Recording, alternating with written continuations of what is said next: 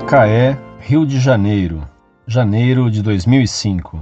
Hoje um fato que vi me entristeceu e me deixou de certa forma com um pouco de revolta. Não sei se o senhor Orlando tomou conhecimento ou assistiu à reportagem do jornal Hoje de hoje à tarde da Rede Globo, que falava sobre a festa na Bahia de Santa Bárbara, que me deixou revoltado, pois mostrou a doutrina pregada pela igreja misturada totalmente com as doutrinas satânicas afro, já que eles comemoram na mesma data uma espécie de santa, da qual não me lembro do nome, a qual intitulam rainha ou deusa, sei lá, do trovão ou coisa semelhante, e que para eles se refere justamente a Santa Bárbara.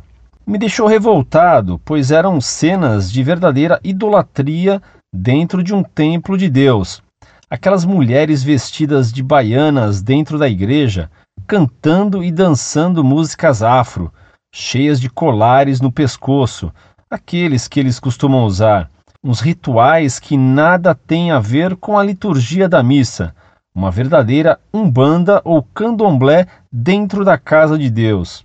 E após isso tudo, ainda foi mostrada uma procissão que era um verdadeiro culto idólatra isso me deixou envergonhado, já que sempre busco mostrar a todos o verdadeiro sentido e doutrina de nossa igreja. Me deixou revoltado porque é por causa de coisas como essas que cada vez mais somos taxados de idólatras pelos protestantes. Imagine só o senhor que prato feito para eles essa reportagem. E minha revolta foi ainda maior porque onde é que estão as autoridades eclesiásticas? Cadê o pároco daquela igreja?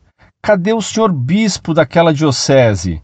Ficam inertes diante de tal disparate e incipiência religiosa daquele povo. Não sei se o senhor viu a reportagem, mas gostaria de pedir ao senhor que me esclarecesse, se for possível, já que não sei, sobre quem é Santa Bárbara, se realmente existiu, quando, qual a sua importância na tradição oral da igreja e por que há essa mistura com esse ídolo das seitas afro e que acarreta essa confusão de doutrinas. Desde já agradeço. Atenciosamente em Cristo. Prezado Salve Maria. Compreendo bem a sua revolta por causa desse sincretismo patrocinado até mesmo por um setor da CNBB, linha 4, se não me engano. Acabava eu de ler uma carta de um sacerdote do Vale do Paraíba garantindo que na diocese em que ele é vigário não há nem nunca haverá missa de São Pio V. Mas missa afro com candomblé pode ser que haja. Como você bem disse, há uma verdadeira conivência de autoridades eclesiásticas tolerando, para não dizer até incentivando, as profanações do tipo que você acusou em sua carta.